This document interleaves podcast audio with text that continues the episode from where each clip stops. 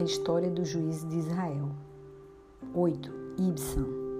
Mais uma vez, os israelitas fizeram o que era mal aos olhos do Senhor, por isso o Senhor os entregou nas mãos dos filisteus, que os oprimiram durante 40 anos. Juízes 13, 1. Anos de liderança, 7.